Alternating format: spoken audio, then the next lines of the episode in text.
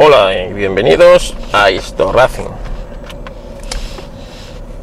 En 2019, ocho de los mejores podcasters europeos nos juntamos y nos fuimos a ver el Museo de Fernando Alonso. Pronto nos dimos cuenta que lo que estábamos viendo era algo extraordinario. Un hecho que, bueno, no se va a volver a repetir en este país durante mucho, mucho tiempo. Y es que un piloto sea capaz de despertar la pasión y el amor por el automovilismo. En este episodio, un episodio distinto, un episodio extra, voy a, vamos a intentar o voy a intentar contaros cómo fue la visita del Museo de Fernando Alonso y bueno, contaros un poquito las experiencias. Así que si te interesa, quédate porque arrancamos.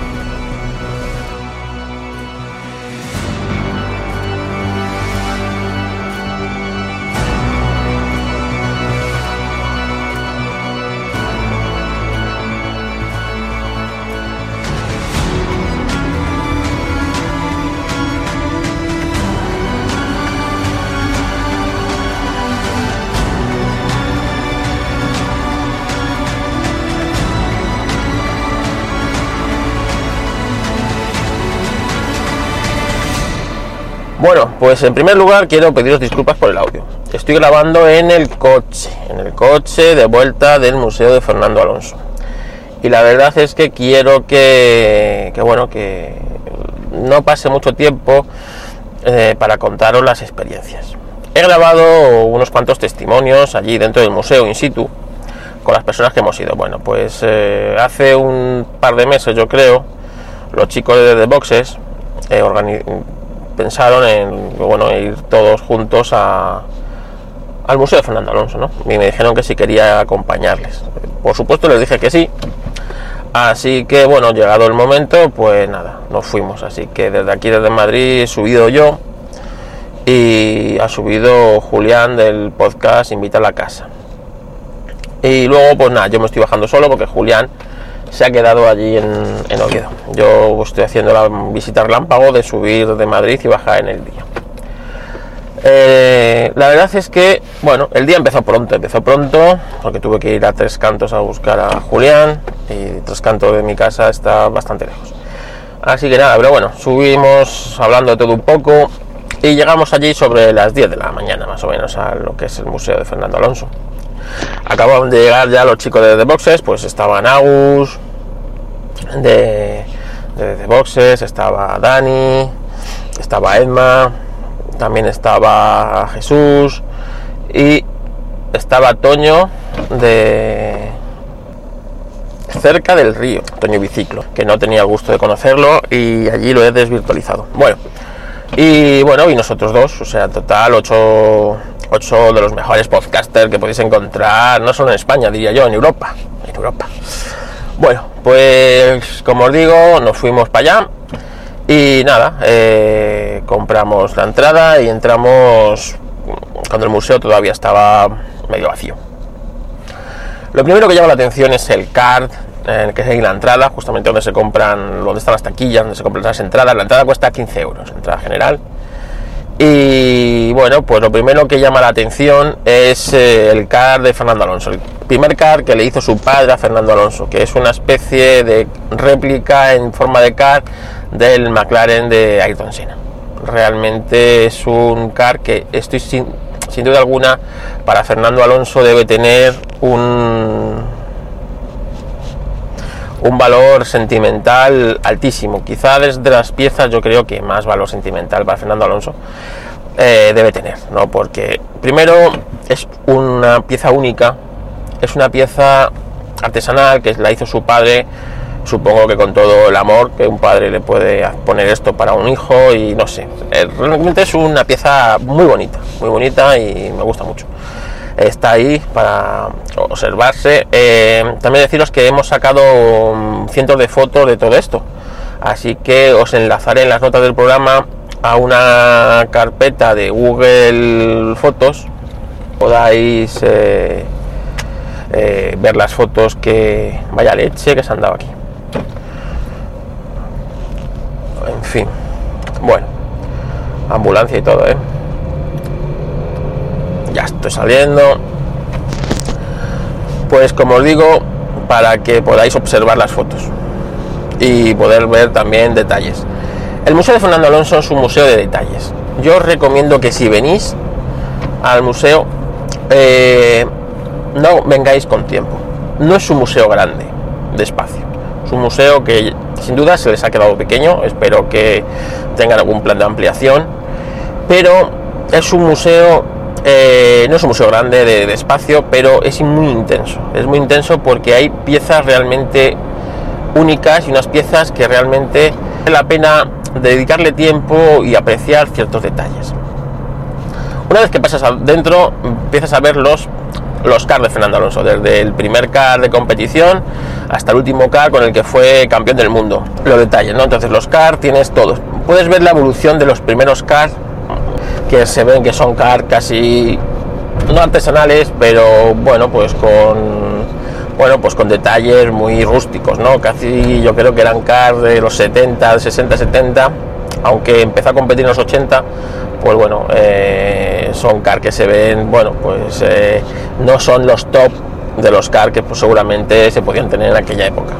Y como poco a poco cambian radicalmente y se convierten en unos cars mucho más, digamos, evolucionados, ¿no? Un diseño mucho más... Mm, marcado, se ve como son car mucho, se deben ser mucho más caros, más, más de competición, ¿no? Hasta el último, el supercar, en el que ves hay un auténtico bicho de competición. Yo creo que en ese car fue campeón del mundo Fernando en el año 96 aproximadamente, 96, 97 yo creo que fue cuando fue campeón del mundo de car.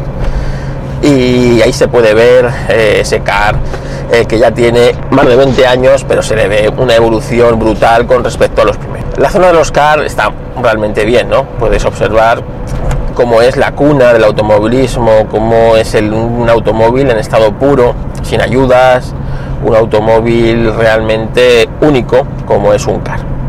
Así que una vez eh, he visto los cars, donde tienen monos de cuando era niño, guantes, realmente que, haya guardado y conservado todas esas piezas es realmente único, ¿no? Es, es una cosa increíble para el museo.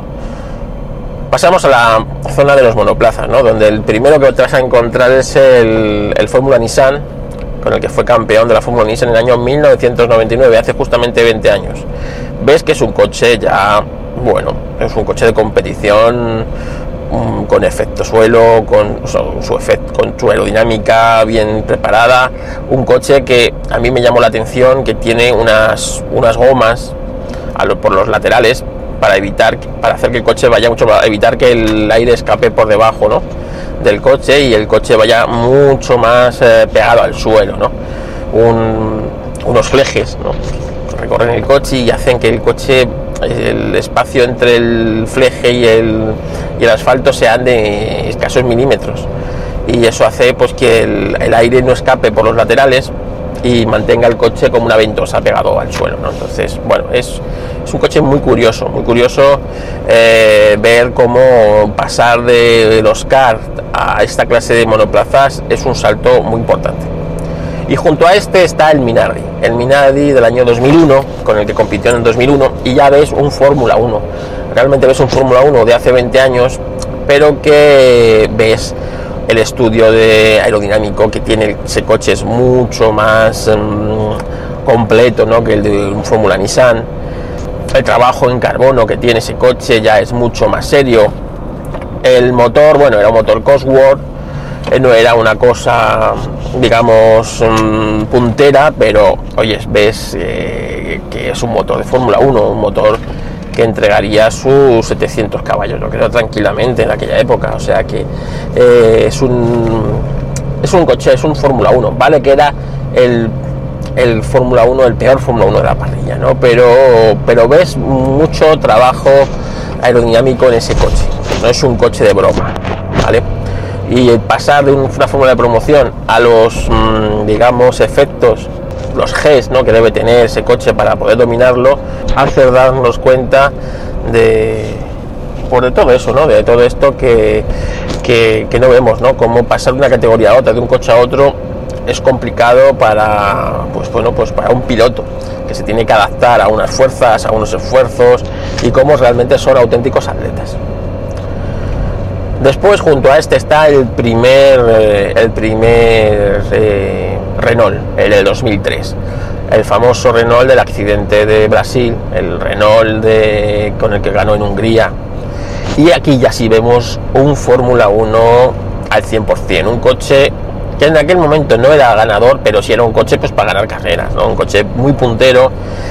Ahí ves ya el, el estudio aerodinámico total, ¿no? Como ves todas las soluciones, ves el coche, cómo, cómo no tiene nada que ver con el Minardi. No sé, ves un coche de competición de hace, pues eso, 15, 16 años. Un coche muy, realmente muy bonito y, muy, muy estudiado. Para mí es un coche muy especial, ¿no? Porque yo cuando, bueno, como sabéis, yo soy seguidor de la Fórmula 1 de toda la vida. Entonces, para mí, el, año 2003 es un año muy especial porque eh, si bien Fernando Alonso apuntaba muchas maneras, el año en Minardi había sido muy prometedor, pero el año que pasó en Renault como piloto, el 2002 en blanco como piloto de pruebas, a mí no me gustó nada, ¿no? un piloto lo que necesita es correr, ¿no?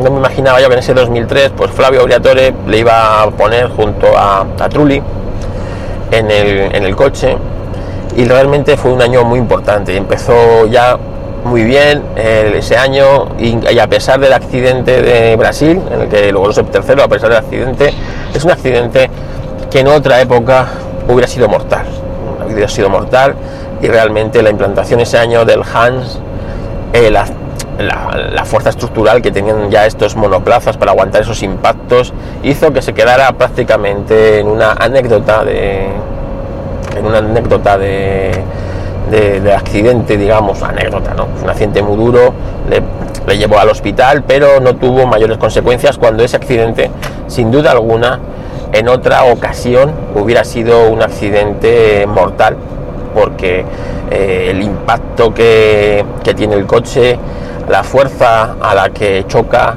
eh, es, brutal. Y ese fue ese coche, ¿no? Entonces yo me estuve mucho fijando en, en esa construcción del coche, en cómo el trabajo en carbono, aunque no se ve tan bien como en, otros coches porque está totalmente pintado azul, ¿no? Del patrocinador, y, pero quieres ver, ¿no? Y ponerte detrás de ese coche, ver eh, el alerón trasero, cómo por la, la parte de abajo, cómo dirige el aire, no sé, es muy bonito, muy bonito de ver y la verdad es que además está junto al lado del coche del 2004 en el que ves cierta evolución, ves cierta mejora, y realmente, bueno, pues eh, es muy bonito echarle ahí un poco de tiempo para comparar, ¿no? Comparar tanto el Minardi, el, coche Fórmula 3000 que también hay, el de Telefónica, que se me, se me ha olvidado.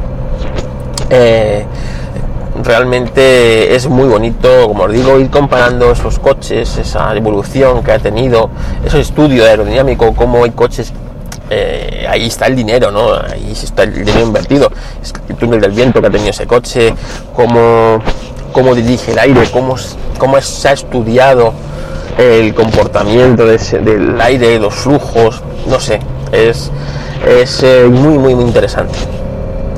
Acto seguido, pues ya está eh, para subir a la planta de arriba, ¿no? Donde nos vamos a encontrar los platos fuertes. Antes de entrar lo que es en el meollo de los coches, pues hay una especie de túnel eh, con un audiovisual donde bueno puedes ver momentos estelares de, Fernando Alonso en la Fórmula 1, adelantamientos, victorias, tanto con Renault como con Ferrari y hasta con McLaren, ¿no? Realmente, bueno, ahí nos quedamos 5 o 10 minutos, está en bucle, o sea que puedes quedarte a verlo o puedes ir luego a verlo, ¿no? Eh, realmente eh, es interesante, eh, te pone un poco en antecedentes de lo que vas a ver allí, ¿no? ¿Y qué es lo que vas a ver? Pues vas a ver coches campeones, coches auténticamente campeones, ¿no? Y empezamos pues con los dos campeones de, Renault, ¿no? el del 2005 y el del 2006, enfrentados frente a frente con el, pues, con el trofeo de campeón de Fórmula 1 en un stand muy especial donde bueno hice una foto panorámica para que se puedan ver bien esos dos coches enfrentados ahí puedes ver realmente esos vehículos eh, la evolución ¿no? del 2003 al 2005 como el coche evoluciona y, pero no es una evolución tan brutal como en los otros modelos ¿no? y como ahí se nota las manos de Fernando que fue el que hizo ese coche campeón realmente ese coche fue campeón eh, por Fernando. Ese coche no era superior al Ferrari de Schumacher. No era un coche, estoy convencido, que si se pudiera comparar esos dos coches frente a frente, veríamos que el Ferrari eh, posiblemente sea mejor coche que ese Renault, pero el hambre de Fernando, el ansia de Fernando, las manos de Fernando, hicieron de un coche que no era un mal coche, pero no era un coche campeón, eh, campeón del mundo de Fórmula 1 en ese año 2005 y que España por fin pudiera disfrutar de lo que es un campeón del mundo, ¿no? Y que un país, sin duda, descubriera lo que es el lo que es el automovilismo, la competición. Acto seguido, eh, una vez que, bueno, ahí perdimos mucho tiempo, pero recomiendo mirar la vitrina trasera. En la vitrina trasera tienes mm, cositas, ¿no? Cositas como cascos, los guantes, los monos de esa época, trofeos y, ahí es muy importante el, echar tiempo, echar tiempo y ver porque son, son de verdad, no son maquetas, no son réplicas.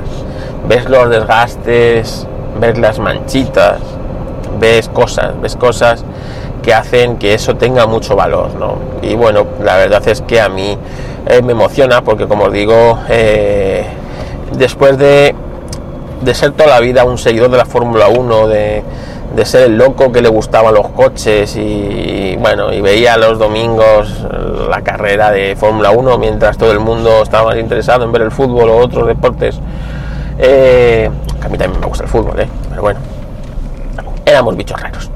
Bueno, pues después de eso, eh, después de lo que pasó con Fernando Alonso, eh, que un país descubriera todo esto, para mí, pues bueno, pues es emocionante, ¿no? si bien es cierto que pierdes esa áurea de exclusividad que a todo el mundo le gusta, pues eso pasa también como los de los que usan Linux, ¿no? Cuando si Linux se convirtiera o cuando los que usábamos Mac, los que usamos Mac antes éramos bichos raros, ¿no? Y de repente eh, lo raro es no usar un Mac y, bueno, y estas cosas, ¿no? o no tener un iPhone. Pues esto cuando eres de un colectivo así minoritario, cuando esto se convierte en popular, a veces pierdes parte de esa, de esa magia, ¿no? Y bueno, para mí esos años, ese 2000, de 2003 a 2007, eh, son muy importantes y les guardo un gran recuerdo un gran recuerdo de vivirlo muy intensamente el tema de la, pues de la Fórmula 1. Quizá de manera distinta a lo que se vive ahora, o de lo que lo vivo ahora, ¿no? De comprar revistas de, Fórmula 1, de inglesas, de eh, españolas, eh, no sé, era, era, no sé, eran otros tiempos. Después, eh, enfrente teníamos toda la gama de todos los cinco coches Ferrari que condujo Fernando Alonso en sus cinco años en la escudería. Y empezamos por el del 2010. Entre, bueno, entre este espacio y el otro espacio de los Ferrari tenemos un motor abierto, un motor Renault abierto, porque se puede ver perfectamente los colectores de admisión, se puede ver los cilindros, se puede ver cómo los inyectores, podemos ver muchas cosas es muy interesante. Y también tenemos un audiovisual con momentos estelares de, las carreras de Fernando Alonso. También puedes perder ahí bastante, bastante tiempo. Tienes una exposición de los distintos neumáticos de Pirelli. Y bueno, la verdad es que es interesante. Ahí también podéis echar un ratito. Y luego en la parte, como os digo, de Ferrari, pues empezamos por el, el coche de 2010, en el que quizás a mí es el que más me gusta porque es el más distinto, ¿no? Tiene esa cola que le lleva hasta la, parte trasera, esa forma tan, tan curiosa que tiene. Ese coche debía ser muy sensible a los vientos laterales, por ejemplo. Con todo eso, ves el estudio realmente aerodinámico de un Ferrari, muy superior al de otros coches. Ves eh, sencillamente cómo salen los espejos retrovisores de los pontones laterales, ¿no?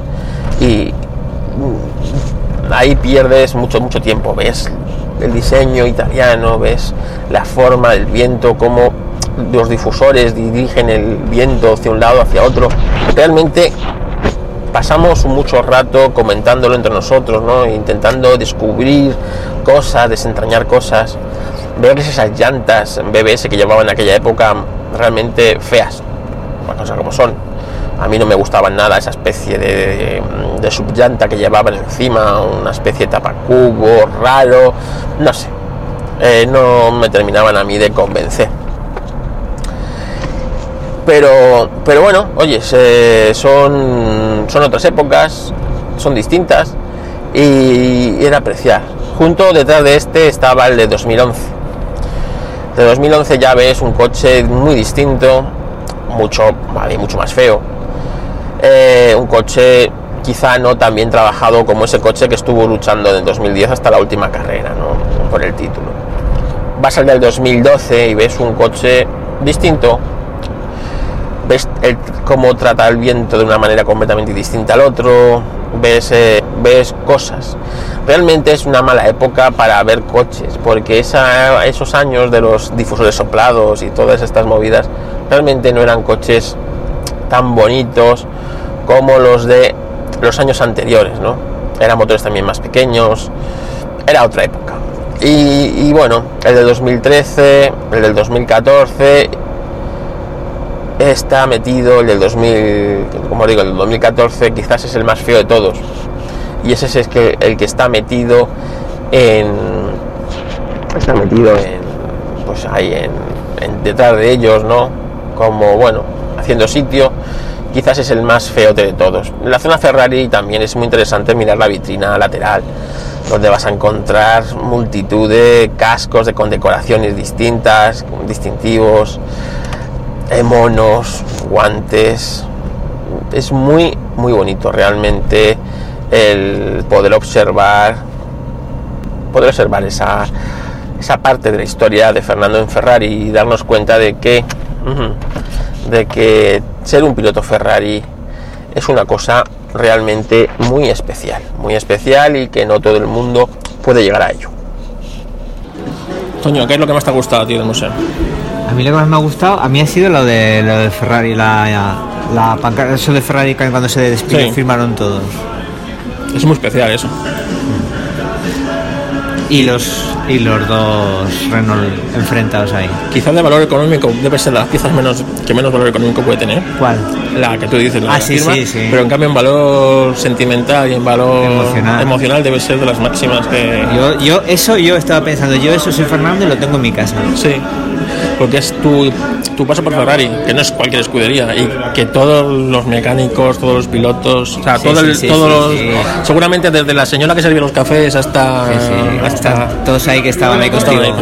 ¿sabes? Eso es muy importante. Por eso digo que debe ser quizás del museo la pieza que menos valga comparada con un guante o con un casco. Sí. Pero luego el valor sentimental esa debe ser muy alto. ya te digo, yo, cuando, cuando, me acerco y la he visto, digo, digo esto, esto, yo qué hace aquí esto, que no está en casa de Fernando.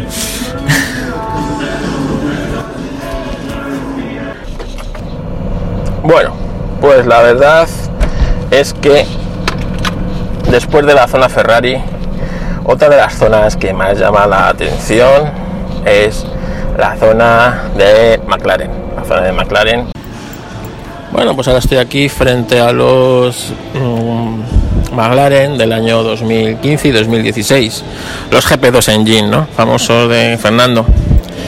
Realmente no son coches nada, nada feos, vistos en, persona, ¿no?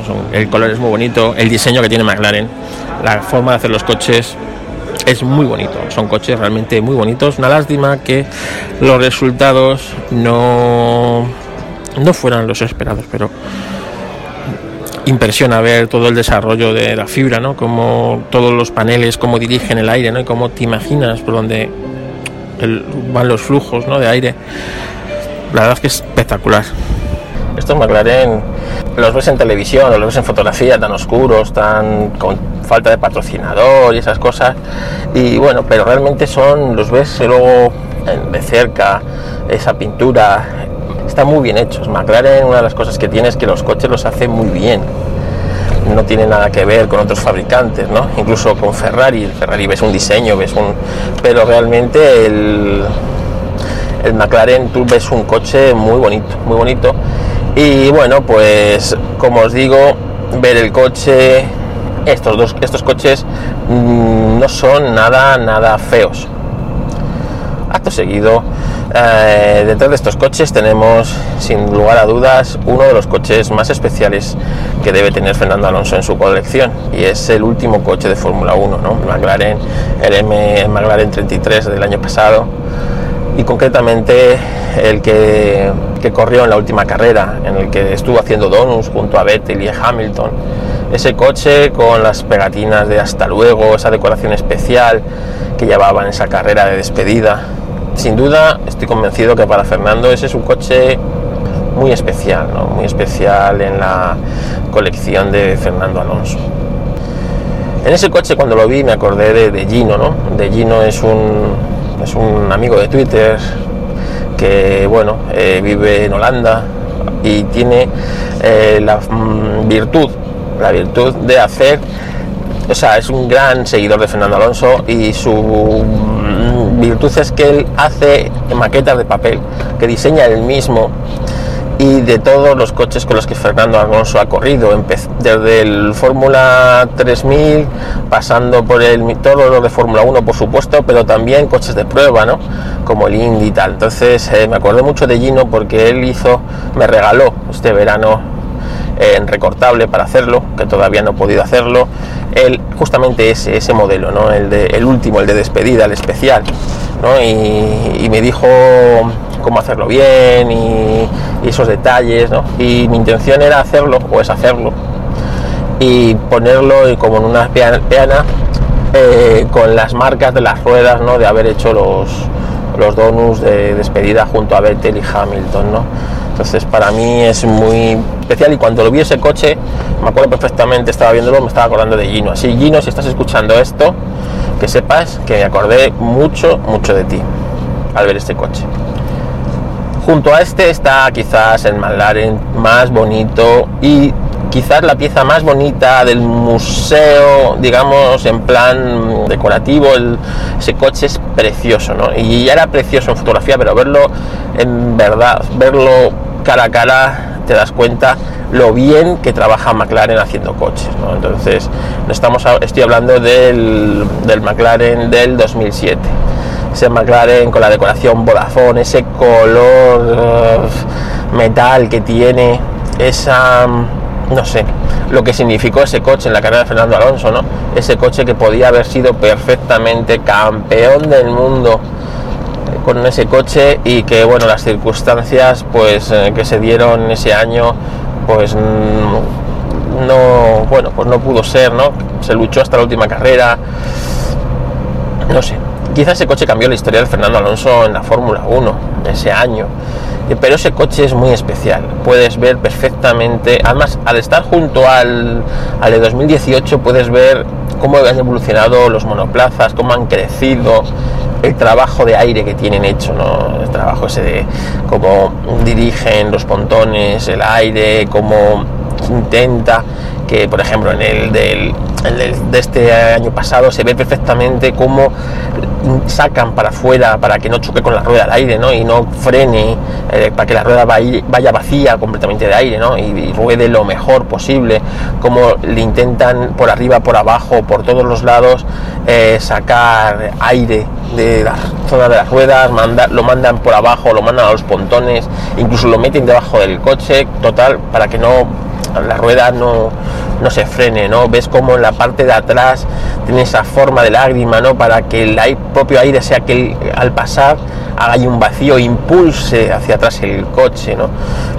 no sé, son esos detalles que te quedas viéndolo y, alucinas, ¿no? Y ya, ya os digo, el Museo de Fernando Alonso es un museo que tenéis que ver también esos pequeños detalles, buscar en el coche, porque son coches reales, no son maquetas. Entonces buscar esos detalles, esos rocecitos, esos toques, esa pinturita levantada, eso hace muy, muy especial a los coches, ¿no? Bueno, la zona de McLaren realmente...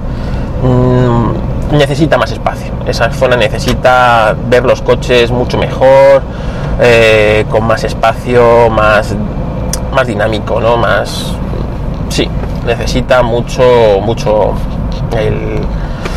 eh, esa ampliación, ¿no? Y poder ver el coche en sus, por sus cuatro lados. Eh, no sé. Estoy seguro que están pensando en cómo solucionar eso. Junto a este tenemos una de las piezas más espectaculares de la colección, el Toyota híbrido, ganador de Le Mans 2018. la primera vez que Alonso ganaba Le Mans, la primera vez que Toyota en multitud de años que lo ha intentado no perdía Le Mans de una manera eh, clamorosa o una tragedia o con un fracaso estrepitoso, ¿no? Ganaba, hacía doblete con los dos coches y ese coche está ahí en el Museo de Fernando Alonso, tal cual salió de Le Mans. Este coche es puro Juan, ¿qué te parece el coche este, el, Toyota de, las 24 horas? Pues que impresiona mucho más viéndolo así en vivo y en directo que por la tele, desde luego, ¿no? Y estamos, no sé, fijándonos ya en la minucia. O sea, no sé si te has fijado, por ejemplo, ahí que parece como que le han es la pátina sí, que se le ha levantado que, se le han levantado y yo qué sé pues los chismes fíjate en la puerta no los, los pitorros estos que tienen que seguro que es para en un momento dado si tienen que cambiarla pues apretar pum pum la sacan y poder poner bueno otra en el menor, en el menor tiempo posible ¿no? posible. entonces yo qué sé son este tipo de cosas que es que la manilla para abrirla fíjate justo la manilla sí sí entonces hay 50.000 detalles que pasan desapercibidos en cuando los estás viendo en renders, en fotos o lo que sea, no digamos ya en vídeo, y verlos así a 50 centímetros, pues... Impresiona. Impresiona. Y sobre todo impresiona ver la patina lo que tiene, de, que le hace, le hace ese coche tan especial. Es real, o sea que realmente este es, el que ganó las, esas primeras 24 horas de Le Mans de, de, Fernando. Con la suciedad, con los toquecitos, con, con todo, ¿no? El chisma aquel que se levanta, que ya no encaja perfectamente. Sí, sí, sí ese, ese, golpecito que tiene seguro en la parte de atrás, ese levantamiento de pintura, las ruedas, los desgastes, no sé. Pero también, si te fijas, en, te fijas en los monos, ¿no? Que son usados, que, que tienen historia, ¿sabes? Que no son meros objetos de decoración, ¿no? Que, que, eso le da mucho valor a todo, a toda la colección. Pienso yo, ¿eh? Sí, sí, no, es eh, un valor simbólico que, que no, al que no le puedes poner precio, ¿no? Hablábamos antes con el, bueno, con uno de los guardas que nos estuvo explicando cosillas y por ejemplo que este coche que están deseando que se quede aquí pero que no tienen asegurado que se vaya a quedar mucho tiempo. que se vaya a quedar mucho tiempo porque, porque es que solo hay un coche que ganó las, las 24 horas las primeras 24 horas de Le Mans de Toyota. Este coche tiene muchos padres. Claro. Son tres pilotos y además es, o sea que es que es la primera vez que Toyota ganaba las 24 horas de Le Mans y está aquí, lo tenemos aquí delante. Eh, las marcas de goma, la patina de desgaste, el carbono de los frenos, las ruedas negras. Eh, ¿Os acordáis las fotos o veis, recordáis las fotos de Mike Houghton y todos estos pilotos de los años 50 que se levantaban las gafas y tenían la cara negra? Pues así está el coche ese, ¿no? Con ese desgaste, que es lo que hace ese coche tan especial. Realmente eh, para mí era una pena ¿no? que eso se perdiera y me acuerdo que a la persona que estaba ahí en el museo, eh, que fue encantador, esta persona, eh, que respondió a todas nuestras preguntas, incluso nos eh, guiaba ¿no? y nos decía cosas que pues que no sabíamos, ¿no? Y pues una de las cosas que nos dijo es que, pues claro, digo, jo, es una pena que, se vaya a perder toda esta suciedad, este coche. Y dice, no, no, no, no te preocupes eh, lo primero que hicimos cuando llegó el coche a la colección es barnizarlo. Este coche está barnizado para que no se pierda eso, para que, para que se mantenga y perdure, ¿no? y, joder, es, que, es que es lo que hace ese coche especial. No parece una maqueta, ¿no? Que le da ese carácter, esa, ese valor, ¿no? Haber corrido esa carrera, ese sufrido, ¿no? Entonces ahí me detuve mucho tiempo, ¿no? En ver ese coche y te das cuenta que realmente es un monoplaza carrozado, ¿no? Es un monoplaza carrozado, aunque está preparado para llegar, llevar dos plazas, como todo coche de Le Mans, pero realmente ves, el, ves que es, en el fondo es un monoplaza con las ruedas carenadas y, poco más, pero el estudio que tiene del viento, cómo, cómo trabaja ese coche, cómo avanza, es monoplaza, es un auténtico monoplaza de, de circuitos.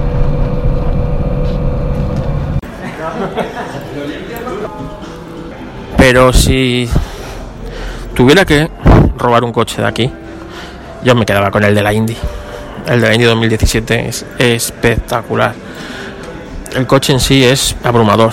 Esa forma de flecha, cómo le ves, la, anchura que tienen los neumáticos, la forma pura de velocidad. No sé. Es, eh, es, es todo. Además, sabiendo que estuvo tan cerca ese año de ganar las, las 500 millas, ¿no?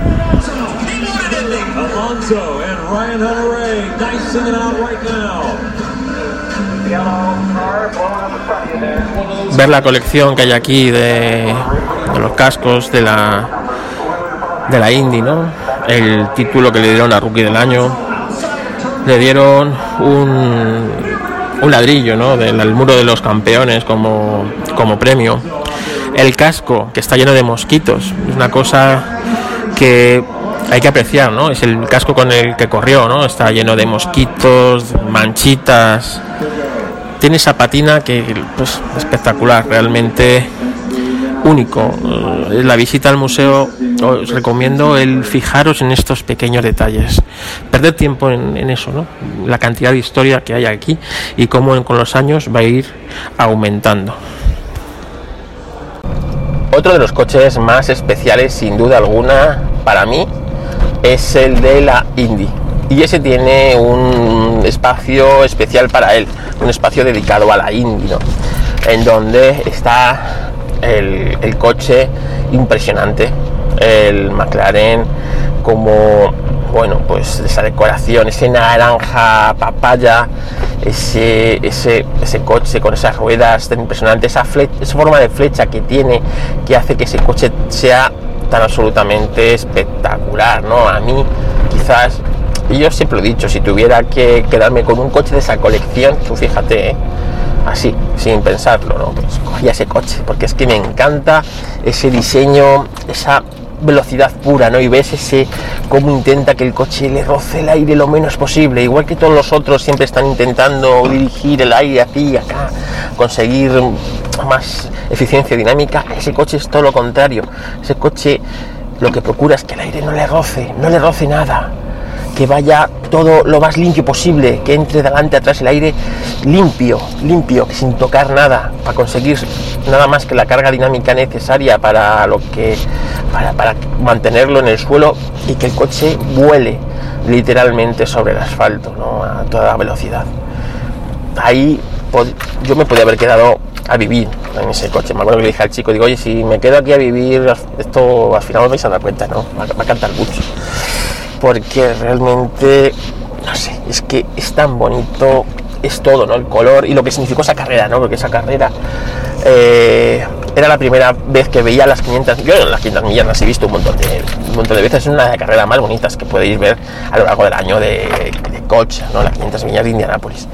Y esa carrera yo la vi la primera vez, porque Oriol se había corrido muchas veces, pero no sé, es que era Alonso, era mi piloto, era corría esa carrera y, corría para ganarla, ¿sabéis? Corría para ganarla. Y tenía posibilidad de ganarla.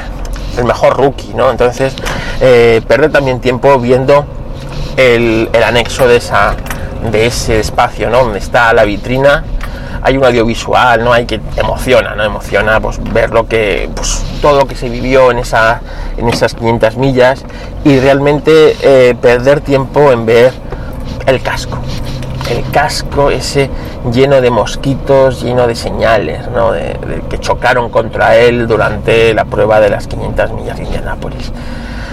Eh, emociona, emociona. Yo como aficionado al automovilismo, como alonsista que sabéis, me emociona estas cosas porque cuánto espero que algún día Fernando sea capaz de ganar las 500 millas de Indianápolis. A mí la triple corona, os digo la verdad, me importa un bledo.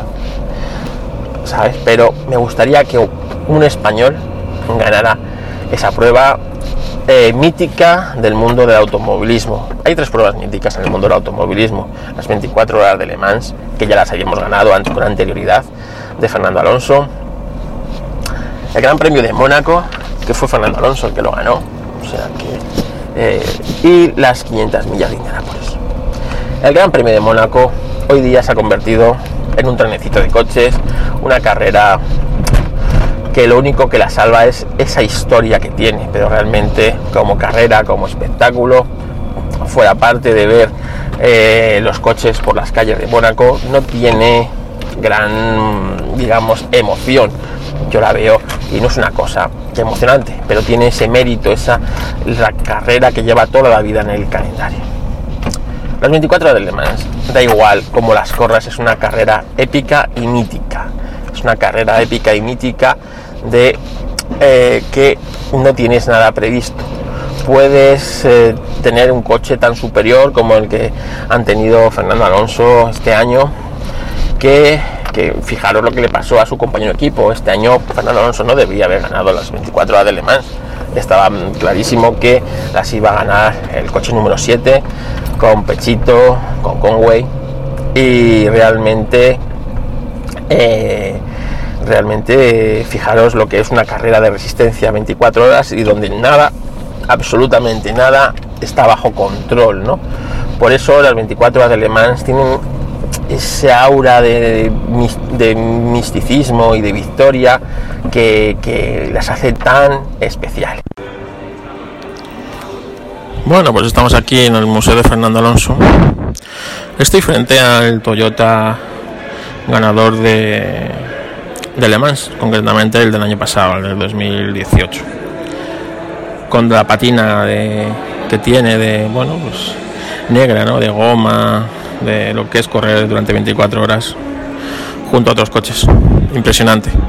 Realmente poder verlo, olerlo, ¿no? casi sentirlo, es una experiencia única. Espero que si tenéis oportunidad de, venir aquí al museo podáis, hacerlo. Ahora mismo estoy viendo la colección de cascos de Fernando Alonso. No la de él, sino la de otros pilotos que le han ido dando. Veo aquí casco de Kvyat, casco de Lotus Renault, Este en concreto quiero saber si es de Raikkonen.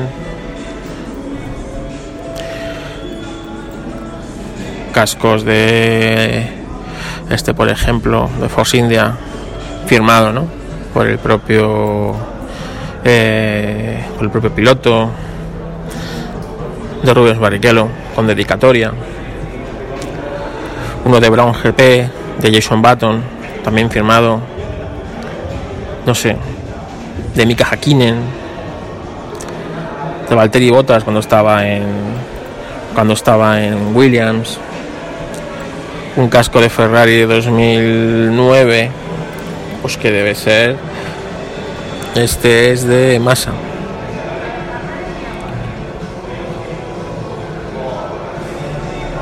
Un casco de Daniel Ricardo de Red Bull, Renault, Fernando Es un honor poder competir contra ti.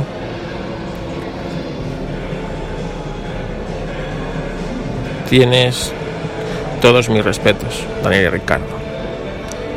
Este debe ser del año 2015-16, porque estaban con pegatinas con de Jules Bianchi, ¿no? Realmente impresionante. Un casco de Michael Schumacher, por ejemplo, de Ferrari. Impresionante, impresionante la cantidad de cascos que tiene Fernando. Y aquí uno bastante especial, una foto junto a Julius Bianchi, con Julius Bianchi vestido de Ferrari, in memoria. Un casco de Villeneuve, no sé. Es que impresiona, impresiona, tanta historia en estos cascos, ¿no? Y bueno, vemos aquí uno de Penske de, de la Indy. Para mi amigo, el grande Fernando Alonso. Abrazos. Una honra poder correr contra ti. Bueno, No vi el Gus, del, de- no vi el del dedito. bueno, Gus, ¿qué te parece esto? Espectacular. Estoy grabando, estoy grabando. Estoy grabando. Bueno, estamos viendo aquí los cascos. Yo me llevo foto de los mejores. Los mejores, solo de los Bueno, mejores. de los mejores y el de Tontape. Cuéntanos, ¿de qué, estamos, vi- de qué estamos viendo cascos? A ver. Estamos viendo cascos de, de pilotos que coincidieron con Alonso, tanto en Fórmula 1 En como Indy, en Indy y el híbrido de, de Le Mans. El Mans, ¿no? Por ejemplo, este es el de. ¿Cómo se llama el piloto este? Nunca me, no me acuerdo. El brasileño. Gil de Ferran. Ese, Gil de Ferran. Chuleta. Que mira, de con dedicatoria y todo, ¿eh? Joder. Para mi amigo, el grande Fer- Fernando el Grande. Es una grande honra. Es un placer estar juntos. ¿Sabes? Estar juntos. Sí, sí. Y fíjate, este casco es precioso, ¿eh? Ese diseño, el color que tiene. Hostia, de Trulli. misma.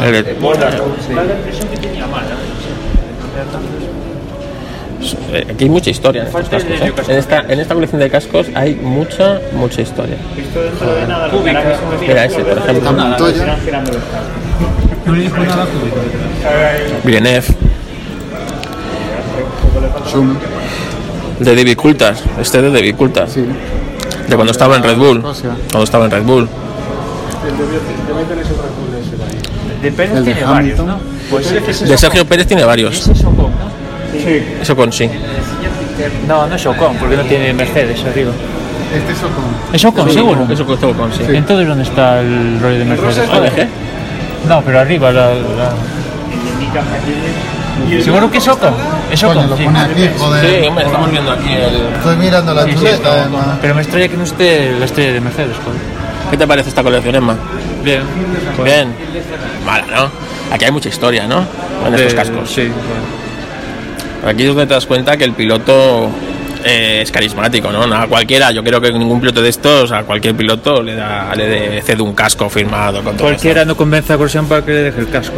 Bueno, que no le dé un cascazo a Grosjean y le joda el coche. Después de la que le lió, No se lo cogió en el accidente. ¿eh? después de la que le lió, me extraña aquí que, que intercambiara casco con Grosjean. Oh, calla, calla, calla. Ese se lo dio después de Spa. Ese es de motos. Sí, y ese Sí. también. De es, Lorenzo. eh, Márquez. Lorenzo. Márquez. Lorenzo Hostia, cuando, el de Márquez, sí, cuando corría en motos, ¿eh? Este, de, de este El pavo, memoria. Sí. y el de este pavo no es GT este. Bertoini. ¿No? No, el del lado de Jason Button. El Barrichello. El al lado de Berricali. No, al lado de Barrichello es Andrea Berto. Bertolini. Berto. Bertolini. Tiene que ser de GT, ¿no? Seguro es que no te he puesto todo. Tío tiene que ser GT. El de este tío tiene que ser de GT.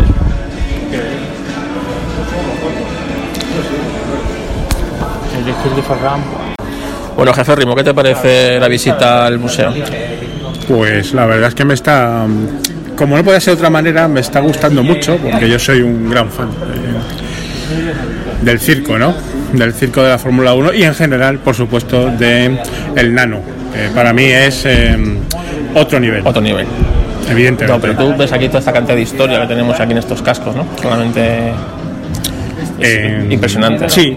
Además, el, el valor que van a ir cogiendo con los años, ¿no? Sí, yo creo que mm, esto dentro de 20 años eh, ya será mito y leyenda, ¿no? Mito y leyenda, Sí, ahora ya, ahora como todavía está, Está corriendo y en activo, En activo muchos, sí, pues todavía no le, no le damos el valor, ¿no? Pero pero esto es esto va a ser en- dentro de 20, 30 años. eh, Histórico. Sí, pues un poco a la altura de Fangio o, o otros, otros mitos, ¿no? Otros mitos, exactamente. Sí, sin duda.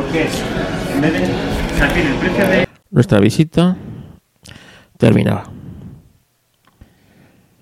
El coche de la Indy ya estaba al final de la exposición y daba paso a las escaleras para bajar hacia la zona de la tienda. Pero antes había un libro de firmas. En ese libro intentamos firmar tanto los chicos de The Boxes como Racing, pero el bolígrafo no funcionaba. Sí, y bueno, pues decidimos, eh, nadie tenía así un bolígrafo a mano, así que bueno, lo dejamos para otra ocasión. En la tienda pudimos observar, bueno, pues distinto merchandising de Fernando Alonso. Puedes comprar piezas originales suyas, cascos firmados a unos precios, bueno, acordes a lo que te llevas. Supongo que ese casco, un casco costaba 9.000 euros, firmado por Fernando Alonso. Supongo que, claro, son 9.000 euros, pero eso es una inversión. Supongo que ese casco, dentro de unos cuantos años, su valor se doblará o se triplicará perfectamente, ¿no? Un casco usado y firmado por Fernando Alonso. Dentro de 20, 30 años, eso va a tener muchísimo, muchísimo valor. El Museo de Fernando Alonso está en su tierra, en Oviedo. Y eso significa que en España pues está lejos, más o menos lejos de muchas, de muchas partes. De Madrid son 450 kilómetros de distancia los que hay hasta Oviedo, ¿no? Los de chicos de boxes que venían casi todos de Galicia eh, también tenían casi 300 kilómetros. Toño, viniendo desde Zaragoza, tenía unos 500 kilómetros de, de distancia, pero realmente mereció mucho la pena. Sin duda, es una experiencia a repetir. No sé si instauraremos esto como una visita obligada cada año, pero sin duda, así debía ser. Una experiencia maravillosa, haber compartido con bueno pues con los chicos de, boxes una visita al museo de Fernando Alonso después bueno eh, la correspondiente comida ahí en, el propio circuito de Fernando Alonso y una larga sobremesa comentando pues cosas de cosas de coches la carrera la clasificación de este sábado. La verdad es que fue muy interesante. Nos quedó pendiente darnos unas vueltas por el circuito. La verdad es que tiene un precio, digamos, un tanto elevado, acorde con la, eh, la calidad o nivel de circuito, ya que ese circuito es de los mejores circuitos de karting a nivel europeo. Yo creo que en otra ocasión sí iremos y nos daremos unas vueltas en los CAR, intentando hacer una pequeña competición. Sin duda, es una experiencia a repetir. Si no conocéis el Museo de Fernando Alonso, no tardéis mucho en ir, ya que, bueno, eh, es un museo en evolución, ¿no? Constante. Entran y salen coches, pero poder ver el Toyota ganador de Le Mans de 2018, sin duda, merece mucho, mucho la pena. Gracias por escuchar Racing. Nos vemos en próximos y apasionantes episodios que estamos preparando.